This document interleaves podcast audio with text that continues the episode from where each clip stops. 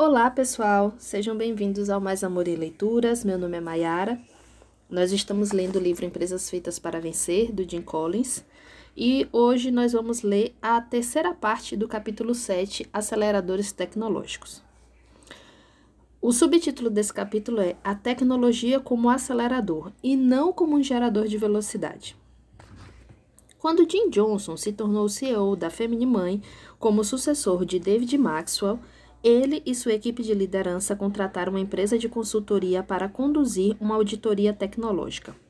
O consultor líder, Bill Cave, utilizou um ranking em quatro níveis, em que o quarto nível representava a tecnologia de ponta e o primeiro, a idade da pedra.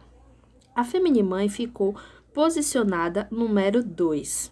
Então, de acordo com o princípio do primeiro quem, a empresa contratou Kelvin para fazer para fazê-la andar nesse aspecto. Quando ele entrou para a Feminimãe, em 1990, a empresa estava pelo menos 10 anos atrasada em relação ao Wall Street, no que dizia respeito ao uso da tecnologia. Ao longo dos cinco anos seguintes, Kelvin trabalhou de forma sistemática e elevou a Feminimãe daqueles dois iniciais a 3,8 na escala de quatro pontos. Ele e sua equipe criaram mais de 300 aplicativos de computador, inclusive sofisticados programas analíticos para controlar uma carteira hipotecária de 600 bilhões de dólares, armazenando dados online para cobrir 60 milhões de propriedades e fluxos de trabalhos otimizados, o que reduziu significativamente a papelada e as atividades administrativas comuns. Nós tiramos a tecnologia do escritório e passamos a usá-la para transformar cada segmento do negócio, afirmou Kelvin. Criamos um sistema especializado que baixa o custo da compra de uma casa. Quem solicitou financiamento utilizando a nossa tecnologia reduziu o tempo de aprovação de 30 dias para 30 minutos, além de baixar os custos envolvidos em mais de mil dólares por financiamento. Até hoje, o sistema já economizou para os compradores de casas financiadas um total de quase 4 bilhões de dólares. Note-se que a transição da Feminimãe começou em 1981 com a chegada de David Maxwell, e, no entanto, a empresa ainda ficou para trás na aplicação de tecnologias até o início da década de 1990. Sim, a tecnologia se tornou um item de fundamental importância para a Feminimãe, mas só depois que ela descobriu seu conceito de porco-espinho e depois que alcançou a ruptura. A tecnologia era a parte fundamental daquilo que os líderes da Feminimãe chamaram de segundo vento da transformação e agiu como um fator de aceleração. O mesmo vale para a Kroger, a Gillette, a Walgreens e todas as empresas feitas para vencer. A aplicação pioneira da tecnologia de modo geral ocorreu mais tarde dentro do processo de transição e nunca no primeiro momento. Isso nos traz ao ponto central desse capítulo. Quando utilizada corretamente, a tecnologia se torna um acelerador e não um gerador de velocidade. As empresas feitas para vencer nunca iniciaram suas transições com tecnologia pioneira pela simples razão de que não se pode utilizar bem a tecnologia até que se saiba que as tecnologias são de fato relevantes para o negócio. E quais são essas tecnologias? Aquelas e somente aquelas que se relacionam diretamente com a intersecção dos três círculos no conceito do porco-espinho.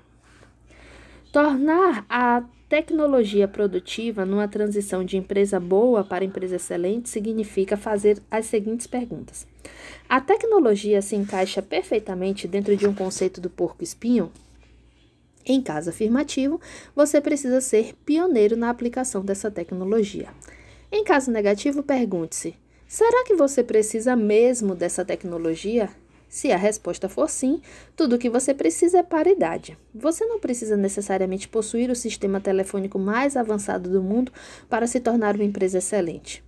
Se a resposta for não, então a tecnologia é relevante e você pode ignorá-la. Passamos a ver a aplicação da tecnologia apenas como mais um aspecto em que as empresas que passaram de boas a excelentes se mantiveram disciplinadas dentro do modelo de um conceito do porco-espinho. Em termos conceituais, a relação dessas empresas com a tecnologia não é diferente de sua relação com qualquer outro segmento que envolva a decisão. Pessoas disciplinadas que se envolvem em reflexão disciplinada e só depois desenvolvem uma ação disciplinada. Desculpa, eu vou ler novamente. Em termos conceituais, a relação dessas empresas com a tecnologia não é diferente de sua relação com qualquer outro segmento que envolva decisão. Pessoas disciplinadas que se envolvem com reflexão disciplinada e só depois desenvolvem uma ação disciplinada. Se uma tecnologia não se encaixa exatamente dentro dos três círculos, elas ignoram toda a propaganda e o medo e simplesmente tocam seu negócio como um admirável guru de equanimidade objetiva.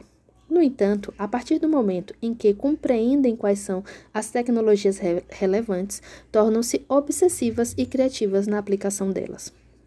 Já nas empresas dos grupos de comparação, só encontramos três casos de pioneirismo na aplicação de tecnologia.